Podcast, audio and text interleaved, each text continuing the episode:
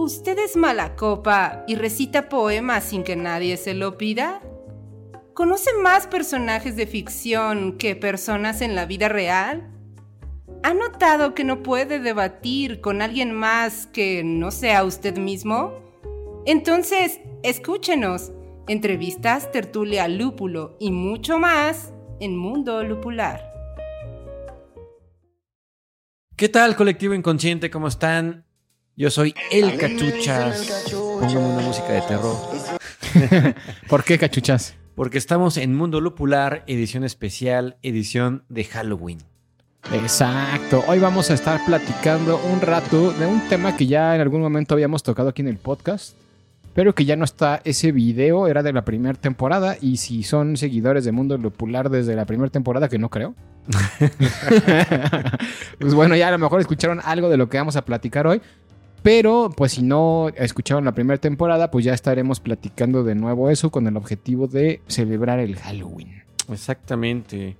Esta bonita tradición del 31 de octubre, donde supuestamente se abre un portal y las brujas y todos los seres demoníacos y monstruosos salen a pedir dulces. Ajá, o los muertos llegan a la tierra después de un largo peregrinar en el más allá, ¿no? En el caso de México, por ejemplo. Eso sería el 1 y 2 de noviembre, ¿no? Que es- Exactamente. Bueno, muy esa es otra tradición. Esa es la de tradición del Día de Muertos, es local de, de México. Y el Halloween es, pues no sé si universal, pero sí más conocido. ¿no? Sí, ¿te sabes la historia del Halloween? Pues según yo es lo de Walpurrix, que es la noche de brujas, donde se hacía una aquelarre, donde precisamente todas las eh, mujeres que se dedicaban a la brujería, pues se reunían de alguna u otra manera este, en estas convenciones de brujas. Lo que sí les puedo decir es que Mm. me leí un librito de Harvin Marris que se llama algo así como Cerdos, Vacas, Guerras y Brujas donde explica qué es exactamente este fenómeno de la bruja. Y lo, lo hace ver este, desde un contexto sociopolítico muy interesante porque desmitifica y genera una figura de la bruja muy distinta a la que podríamos tener en el colectivo inconsciente. Sí, claro. Y esto es muy sencillo, decía.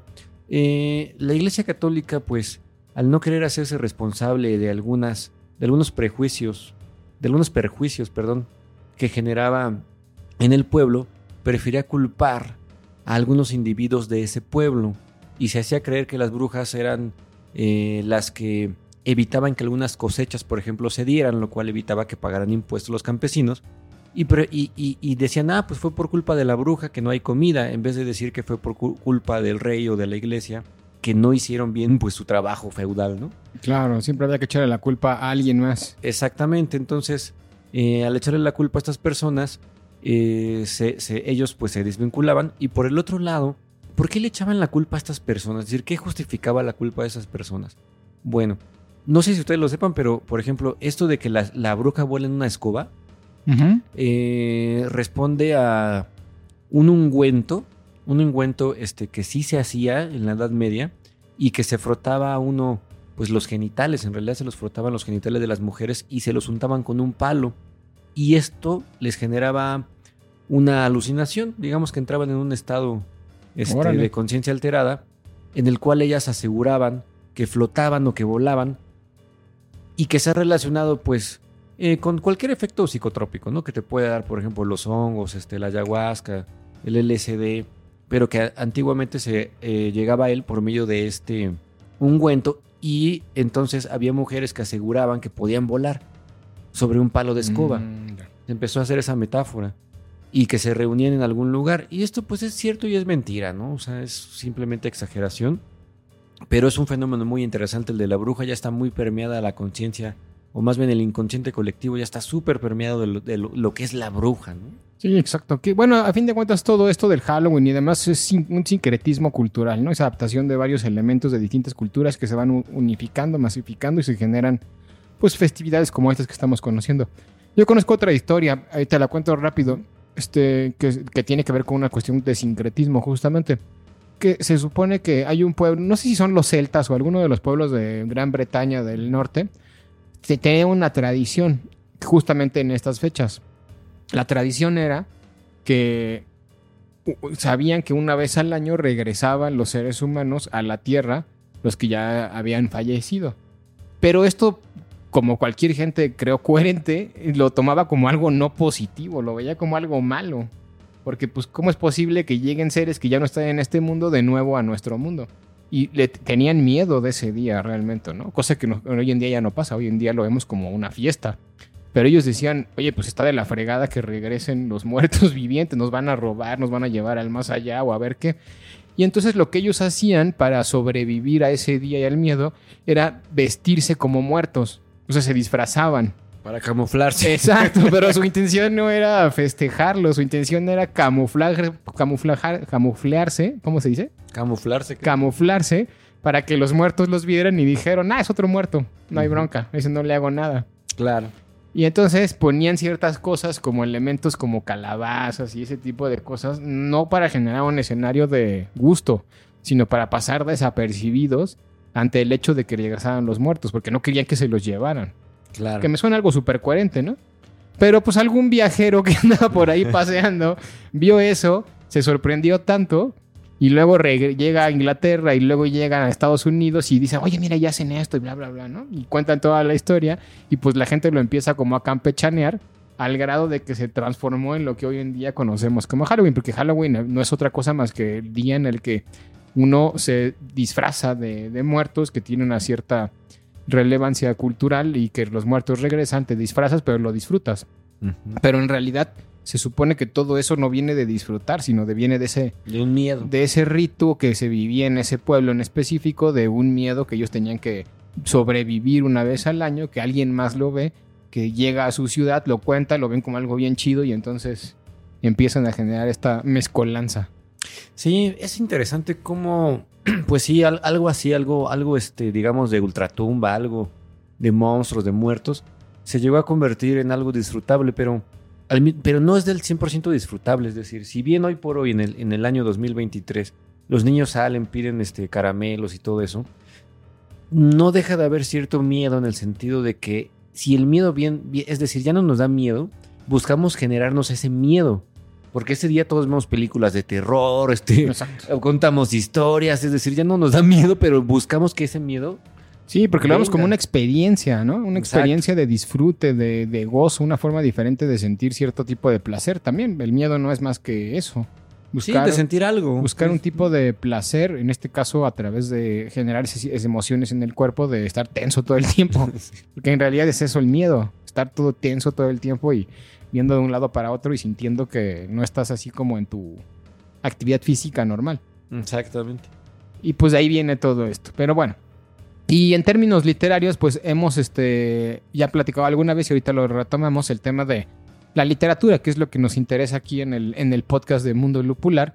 Y hablando de la literatura, hay una diferenciación que, nos, que queremos platicar con ustedes, que es justamente la de la literatura del horror versus la literatura del terror, que son dos términos que muchas veces se manejan como si fueran a la par, como si fueran casi sinónimos. Se A veces confunden, exacto. horror, a veces decimos terror, Indiferentemente. indiferentemente y casi siempre hablamos de, de lo mismo.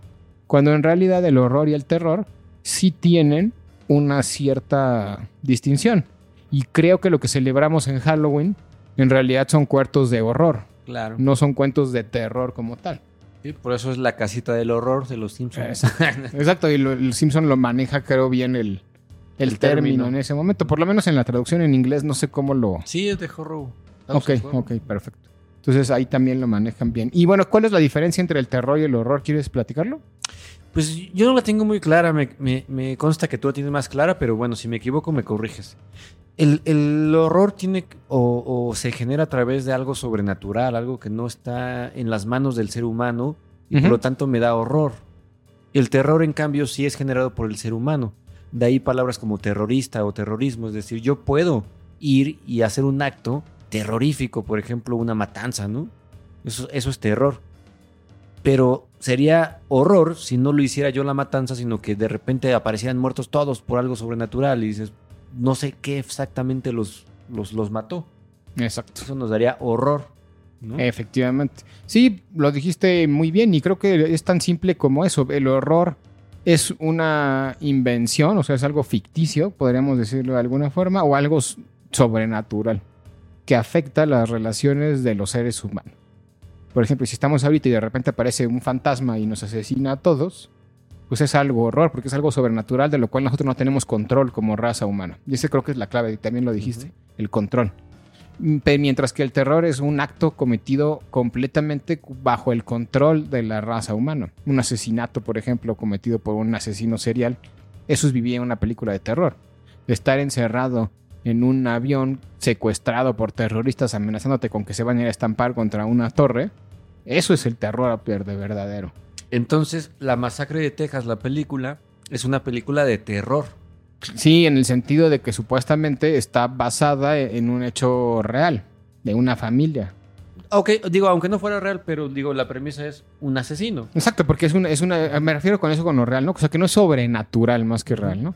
Y películas, por ejemplo, como El Exorcista, sí son de horror, entonces. Exacto, al menos que creas que los exorcismos son reales. y pero sí, o sea, sí. Bueno, bueno, el exorcismo puede ser real o no, pero digamos que la posesión demoníaca sigue estando fuera de nuestro control, ¿no? O sea, es algo que nos Exacto. horror. Sí, exacto. Efectivamente, y eh, eso es terror absoluto, ¿no? Evil Dead, si han visto las películas de Evil Dead, pues es terror. Horror. Perdón, horror, ¿no? Pero una película como... ¿Cuál? Como la de Jason.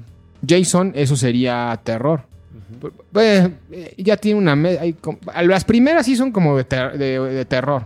Porque sí es un cuate que es un asesino que anda por ahí asesinando a todos, aunque sí tiene ciertos elementos de horror. Porque supuestamente es un... Pero un- creo que estaba muerto, ¿no? Ajá, por eso te digo. Ah, no, entonces sí es horror, Esa es la parte donde entra Sí. el horror.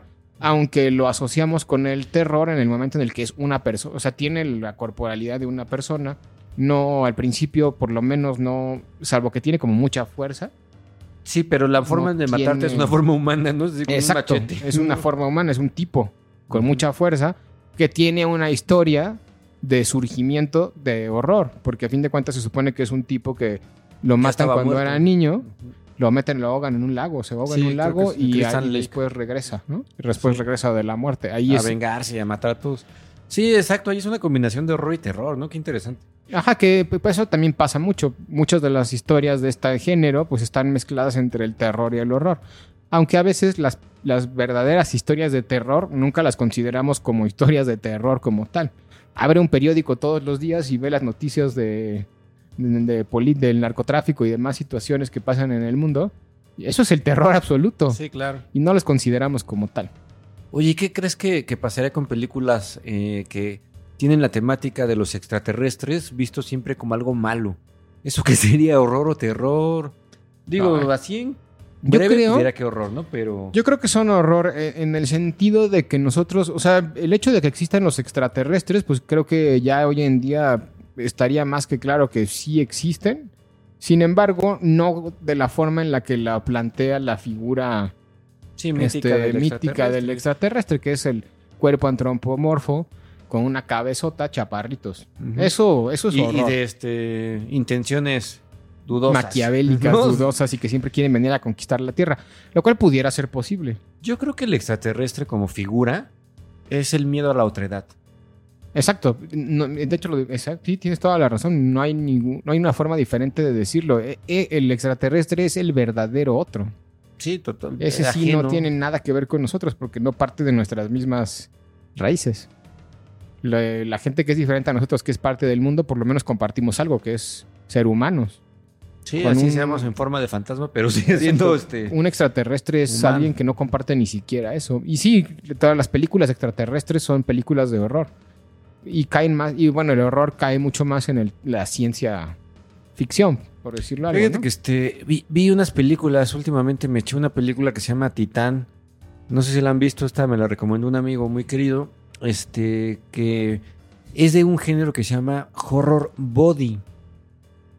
Yo nunca lo había escuchado, la verdad. Ah, Sí, que es de puros desmembramientos y esas cosas, ¿no? Pues particularmente esta película trata de una chica que en su infancia sufre un accidente automovilístico y entonces le tienen que, que- que reconstruir una parte de aquí de la cabeza o del cerebro. Ok. Y entonces empieza a generar una filia por las máquinas, es decir, ella sexualmente se siente atraída por automóviles, por tractores.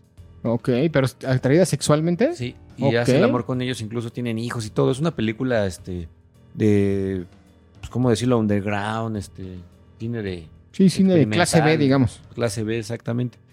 Este, pero se me hizo interesante porque el género se llama horror body. Y entonces, ¿a qué nos referimos con esto? Este personaje a través de toda la película, su cuerpo se va transformando de una u otra manera que no es precisamente... mm, que- o sea, que te genera un disgusto, pero no podrías decir exactamente por qué. En un momento dado ella se embaraza, pero como ella tuvo que en algún momento que huir de casa y huir de todo, se rapó y es una especie de, de andrógino embarazado que te genera algo, una sensación muy extraña. No sabría si esa sensación es de horror o de terror. Aunque el género, eh, repito, es horror body, pero pues, no sé si lo estén usando bien o no. Seguramente sí, ¿no? Porque pues, no creo que lo usen mal. Pero también es interesante analizar eso. Vi otra película, por ejemplo, que trata sobre los, este, las transformaciones eh, que el hombre genera, haz de, haz de cuenta, este, las perforaciones, los y todo eso, pero llegaba- llevadas al extremo. Hoy por hoy es algo muy común. Hay, hay gente como de Project Alien que se ha modificado, las modificaciones corporales, que se han modificado muchísimo para tra- tratar de asemejarse a un extraterrestre, a un alien. Y este es de una, una cirujano, es una estudiante de, de medicina que, que quiere ser cirujana, pero no tiene mucho dinero para pagar sus estudios y termina haciendo operaciones clandestinas a gente que quiere transformarse. Ok. Ujú. O sea, que quiere. De hecho, hay, hay gente en la vida real que, que tal cual su misión en la vida es no ser humano y parecerse un extraterrestre. Sí, sí, sí, sí, como ese. O hay, hay- en México hay, un- hay- hay muy famosos como la mujer vampiro, el hombre lagarto, este, todos esos que te quieren transformar en animales también. Esas modificaciones corporales, bueno, hoy son un poquito más sonadas, pero la película no está nueva y en ese momento creo que podría haber impactado más. Y también es una película de horror body. Porque tiene como eje central el, el cuerpo. El me cuerpo. imagino. Y so- deben de ser de horror porque surgen elementos sobrenaturales No dentro de eso, no humanos dentro de. O sea, por ejemplo, una película de un cuate que se transforma y que logra transformarse sin meter ningún elemento ficticio, pues sí sería una película de terror. Bueno, dependiendo cómo lo manejen, porque pues bueno, el hecho de transformarte pues tampoco quiere decir que, que sea una película de terror, ¿no? El- No, pues te digo, hay gente que se transforma en la actualidad y no Ajá. tiene nada que ver con terror ni O nada. sea, ¿no? si lo están manejando como que es un asesino en serio, X, Y, Z, pues ahí sí sería una película de terror, pero si no, pues creo que no entraría dentro de ese, de ese género. Pero si meten elementos sobrenaturales, entonces ahí es cuando se mete el tema del horror. Ahorita, ahorita que decías que la chava esta que se iba te- teniendo relaciones con máquinas y que tenían hijos. ¿y cómo eran los hijos? Pues eran cochecitos. Pero ahí es donde está el horror, ¿no? Porque si Sí, pues ya es elemento súper pues, es fantasioso. sobrenatural. O sea, a fin de cuentas, no puedes tener relaciones con una máquina y tener un hijo máquina, un Sí, hijo, no, no, no. un coche. No, eso es lo fantasioso. Ahí es donde entraría el tema del, del horror. Pero bueno, este, y les digo, muchas veces las películas que más pegan en el cine son las películas de horror porque tienen esos elementos, y también en la literatura, ¿no? Ciencia ficcionescos. De hecho, el, el género del horror, del terror, sí está muy relacionado siempre a la, a la ciencia ficción. Pero a, a mí siempre me gusta pensar y hacer ese hincapié de que en realidad el terror está alejado de la ciencia ficción. El terror es una cosa que te pudiera pasar en cualquier momento del tiempo. A eso sí hay que tenerle miedo. Mientras que el horror es ese elemento que, que como tiene elemento de ciencia ficción, pues es muy posible que nunca te pase porque es una invención. Pero aunque nunca te pase en la vida real, es un elemento que sí pasa, es decir, es un elemento psíquico. Si bien es cierto que el terror nos pasa en, lo- en la materia, el horror también nos pasa, pero nos pasa en, en lo psíquico. Exacto, ¿no? en lo decir, No emocional. podemos evitar sentir horror, porque ¿quién no lo ha sentido? O sea, ¿quién no ha sentido de verdad así que dices, ay, tengo miedo? Digo, de niño y hasta de adulto, o sea, un adulto también. Hay, eh, y por eso es importante quitar la superstición, ¿no? Pero hay adultos que realmente tienen mucho miedo, por ejemplo, de andar en carretera en la noche y, y aseguran que se les aparecen cosas. Exacto. Este, que yo no sé si sea verdad o no. o ir a un no- cementerio en la noche, por ejemplo. Y tienen mucho miedo, no lo harían bajo ninguna circunstancia. Y ese es un, un horror porque es injustificado. Es decir, es un cementerio. Cuando prenden la luz está igual que cuando es de noche, ¿no? Pero hay un aspecto psíquico que sí genera o sea, una influencia. Sí, el hecho de que no exista como tal en la, en la física real no quiere decir que no se viva, ¿no? Sí, que no nos exista. Mientras que el terror sería tener miedo de no meterte a un barrio peligroso en la noche porque sabes que no sales de ahí. Exacto. ¿Estás de O sales en cachitos. Exacto. Ese sería el terror y esa es como la gran diferencia. Pero bueno, y haciendo unas recomendaciones para que ustedes lean en estas épocas de, de terror, de horror dentro de nuestra sociedad en el Halloween, pues aquí les traemos unas cuantas recomendaciones de libros que nos han parecido interesantes, ya sea de terror o horror que pudiéramos leer. ¿Tienes Perfecto. alguna? Sí, pues tengo varios, varios, varios, varios. A ver ahorita cuál me sale. Si quieres, yo te digo una mientras. Empieza así que. Sí, hablando de Stephen King, eh, el, el maestro de, de estos temas, eh, a una novela de terror, considerando este género que hemos estado hablando, es una que se llama Misery, que a mí me gusta mucho y es una de las únicas obras que realmente me han gustado bastante de Stephen King. He leído algunas, pero algunas me terminan de convencer, algunas como que siento que no tanto. Pero Misery es una buena historia. ¿Has oído hablar de ella alguna vez? ¿De cuál, perdón? Misery.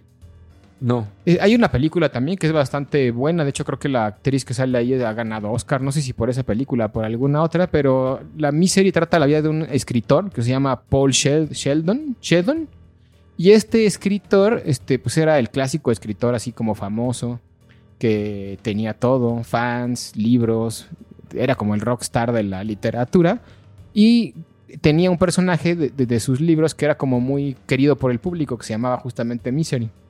Pero entonces el escritor de pronto se empieza a hartar de, de sus, sus personajes y decide matar a Misery dentro de la novela, bueno, dentro de su historia, ¿no? Dentro de su ficción. Pero no se dio cuenta de la, de la cantidad de, pues del el efecto tan importante que eso iba a tener el asesinar a su personaje más querido por el público con el público. Y entonces, este, un día iba en su coche, me parece, yo- en un día lluvioso y se tiene un accidente en la carretera. Y, y lo rescata alguien, una mujer, una mujer que se llamaba Annie. Y pues al parecer pues, él, él dijo, pues que bueno, alguien me encontró, ya me va a salvar. Este, era una enfermera. Entonces ella tenía pues todas las cualidades, por lo menos este, sabía cómo curarlo de la enfermedad que había tenido. Se lo lleva a su casa. Pero resulta que esta cuata era una fanática de él como escritor y era una súper fanática de la- del personaje a la que mató. Y entonces lo secuestra y le empieza a hacer la vida de cuadritos de en venganza por haber asesinado al personaje este de Misery dentro de su historia. Y eh, es una, es una obra de terror, porque este es, este es terror, muy fuerte, porque toda la novela pues se trata de cómo esta mujer está volviéndose loca y está viendo qué hace con el tipo que se quiere vengar de él por haber matado a su personaje favorito.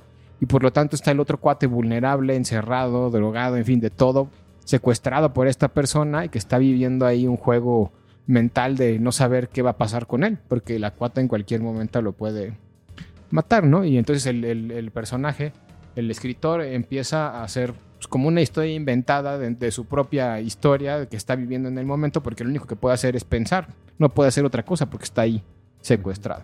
Y es una novela muy interesante en ese sentido, que todo el tiempo te tiene así como En así, en, en- en tensión y manteniendo, viendo cómo el cuate sufre. Y, y, pues y además tiene una crítica social muy importante, ¿no? El poder que tiene los personajes de la literatura, que a veces puede parecer que no, pero pues un personaje, un movimiento de un personaje puede impactar realmente a la humanidad.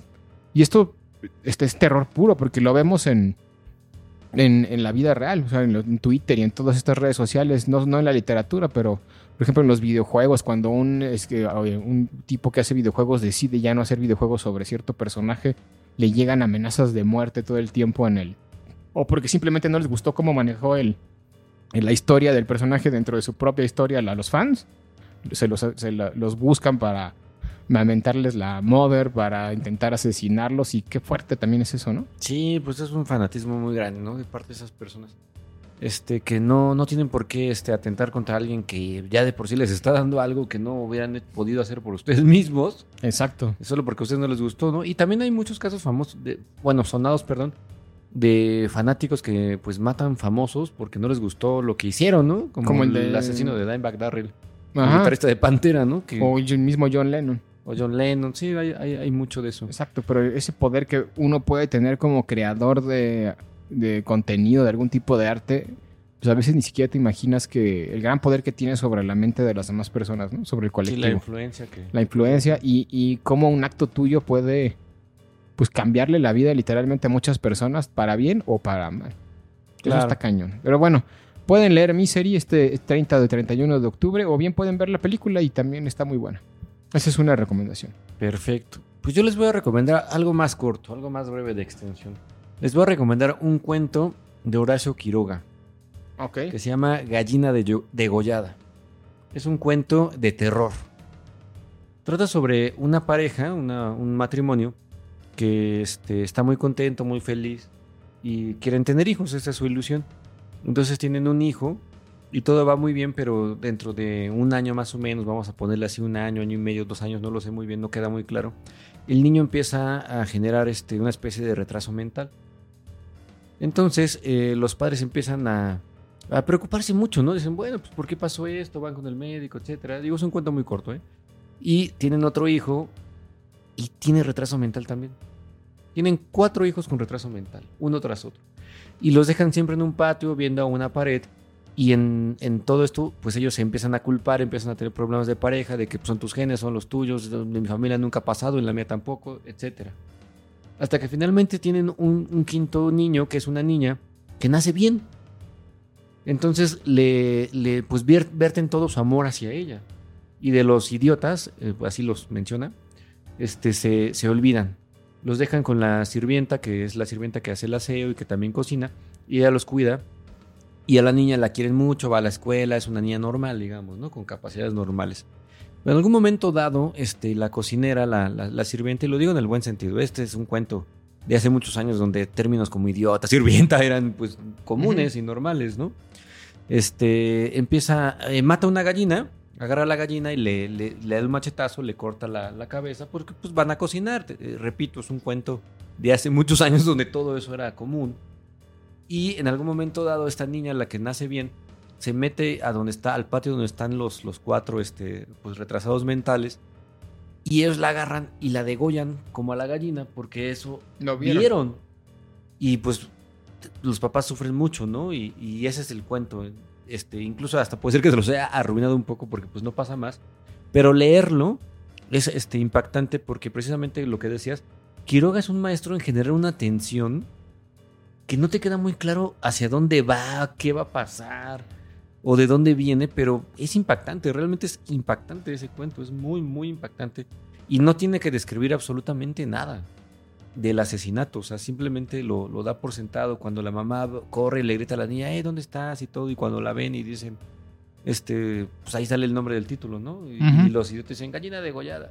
no, o sea, este, sí, a mí se me hizo impactante, ¿no? Realmente es algo de terror, o sea, se me hace muy Sí, sí, brutal. claro. o sea. Es también un, un- un cuento de terror y este lo pueden leer, pues fácil. Sí, rápido. fácil, lo pueden buscar en internet si no quieren gastar, seguramente ponen gallina degollada, les va a salir el cuento y, y lo leen Rápido. rapidísimo. Y, este, y lo pueden leer el mero 31, o sea, en familia. Son dos, tres cuartillas, no es mucho. Rapidísimo. Sí, Rapidísimo. además cómo tiene la capacidad de generar pues toda esa atmósfera y todo ese sentimiento en tan poquitas páginas. Exacto. Eso está padre también.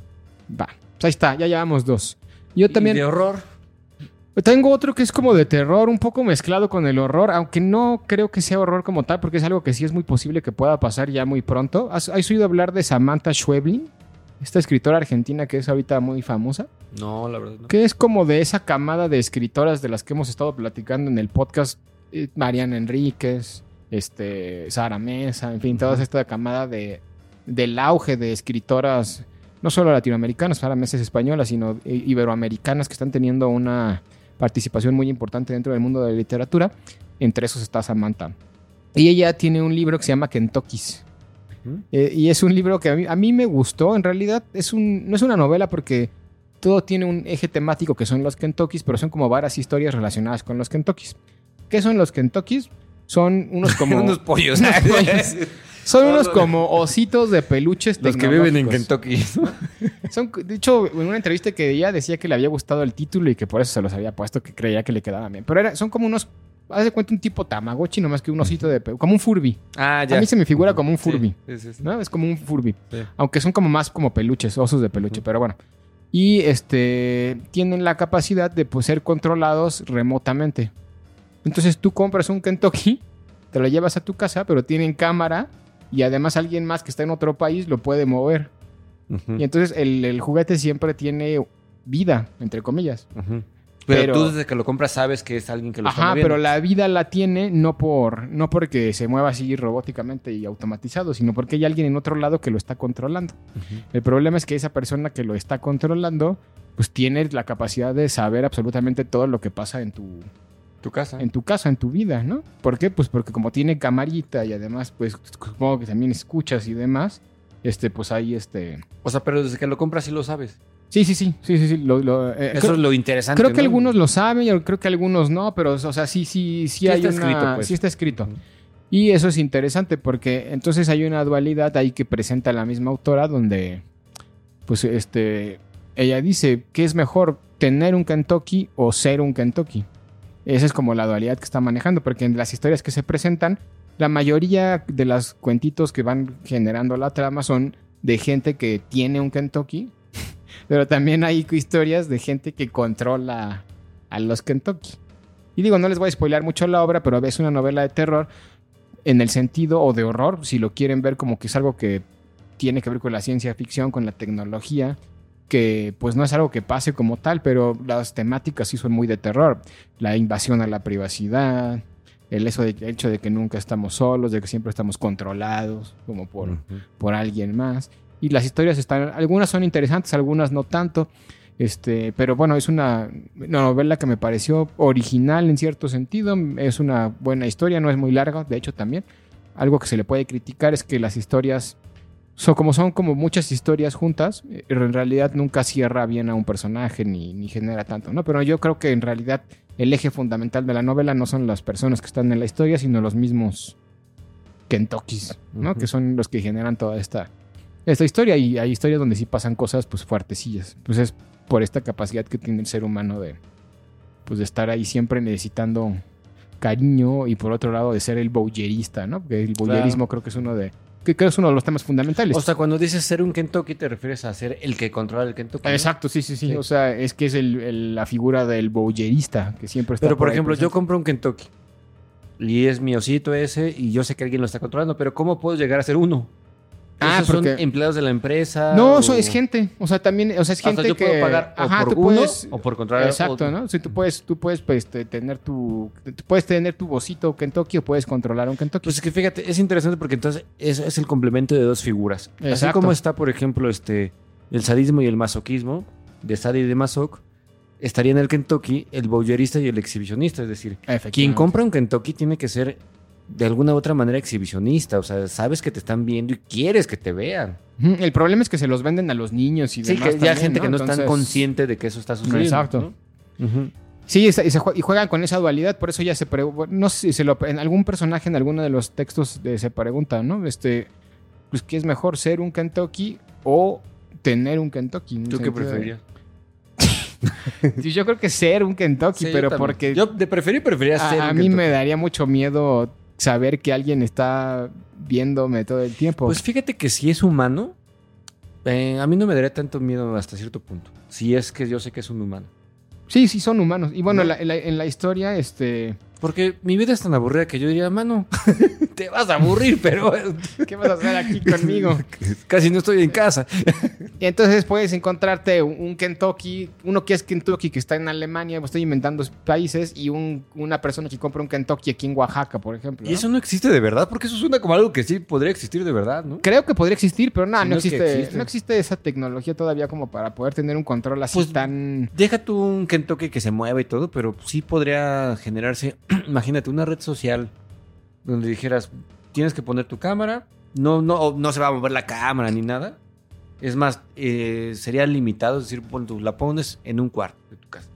Y sabes que te están viendo y eso puede, hay gente que le gusta, o sea, hay- hay- Sí, claro. o sea, la, la mente humana es muy perversa. Pues todos los que están ahí en el TikTok durmiéndose y grabándose Es mientras más, las redes sociales son es eso. Es eso, sí. la- Exactamente. El Facebook, todo eso es alguien que me ve y alguien a quien yo puedo ver. exacto. Digo, aquí es un poquito más Sí, sí, extremo le da- le porque literalmente entras a todo. Oye, ¿no? y el término macabro también sería interesante analizarlo, ¿no? ¿Qué es lo macabro? Pero bueno, no nos perdamos. Este, les recomiendo otro ahorita que dijiste eso de- del voyerismo y demás. Este, este sí es muchísimo más extenso, es una trilogía, la trilogía de los tres cuerpos, ya hemos hablado de ella, de Chin Liu. Este, es una novela sobre extraterrestres, pero lo que tiene de interesantísimo, tiene muchas cosas, pero lo que quiero rescatar en este momento es que los extraterrestres generan o son capaces de generar una tecnología de desdoblamiento de dimensiones, de tal forma que se genera lo que ellos mencionan ahí como un sofón, y este sofón tiene la capacidad de ver toda la Tierra, es decir, unos extraterrestres nos, nos están observando, tienen la capacidad de tener acceso a toda la información escrita en computadoras, escrita a mano, en audios e incluso ver todo lo que estamos haciendo, hablando, etcétera, queda grabado y ellos lo pueden ver. Y esto es la omnisciencia. Claro. Y se me hace interesantísimo Es como un dios. porque, exacto, eso iba. Por un lado hay gente que se siente muy congratulada o muy en paz con que Dios vea todo, pero después de todo eso es algo bastante pervertido y horroroso, ¿no? O sea, Sí, es un bowlerista. es un gran bowlerista, ¿no? Exactamente, Dios es un gran bowlerista. Ahora, a él no lo vemos como mal porque en, en teoría pues está Nos ahí creó. viéndote porque nos creó y porque se preocupa por nosotros. Yo no lo veo muy preocupado, pero... Eh, Pero bueno, esa es como Sí, la idea, Esa ¿no? es la idea, O sea, ¿no? Pero si uno lo analiza, si le da la vuelta a la tortilla, pues dices, oye, después de todo, Dios eso es algo horroroso. Sí, es el, el Big Brother. El, el Big Brother, nos, natural. Nos, tiene total y completamente a su merced. Nos manda diluvios, quema las ciudades, puede hacer lo que le dé la gana en el momento en que le dé la gana y además sabe hasta nuestros pensamientos, dicen algunos. ¿no? Sí, pues sí. Eso es el ejemplo claro de que no tendríamos control absoluto de nada de lo que hacemos en nuestra vida. Exactamente, sí, está, está, Está cañón. esa idea. Pues sí, colectivo. Así está esto. Ya les recomendamos cuatro textos. Ahí para que pasen sus noches de Halloween, su noche de Halloween o sus noches de fiestas de Día de Muertos, dependiendo en qué país estén y de lo que estén haciendo en ese momento. De literatura de... Creo que nos fuimos mucho al terror. No tanto al horror. Pues miren, Pero- así, rápido, rapidísimo. Bueno, el de Xixin Liu, si lo... ese es Digo. Xixin Liu es una novela de ciencia ficción en realidad, Sí, pero, pero si lo ves es desde horror. esta perspectiva sería una novela de horror. Sí, es horror. Y les recomiendo muchísimo, no les voy a decir de qué trata ni nada, pero léanlo, el cuento El color que cayó del cielo del maestro del horror H.P. Lovecraft. Ok, perfecto. ¿Es cortito? Digo, es un cuento. me Medianamente que- corto en ese en- acuérdate 20 que en esos años, 30 ah, en esos años este 60 sí, paginitas. Sí, ándale, ¿no? Pero voy a hacer un cuento antes. Cuando había tiempo para sentarse a A leer. leer, no hay nada más Y paciencia. junto a la chimenea. Pues así es, colectivo. Pasen unas buenas fiestas de Halloween, que lo disfruten mucho, espántense mucho y nos vemos en el próximo episodio de Mundo Lupular. Perfecto.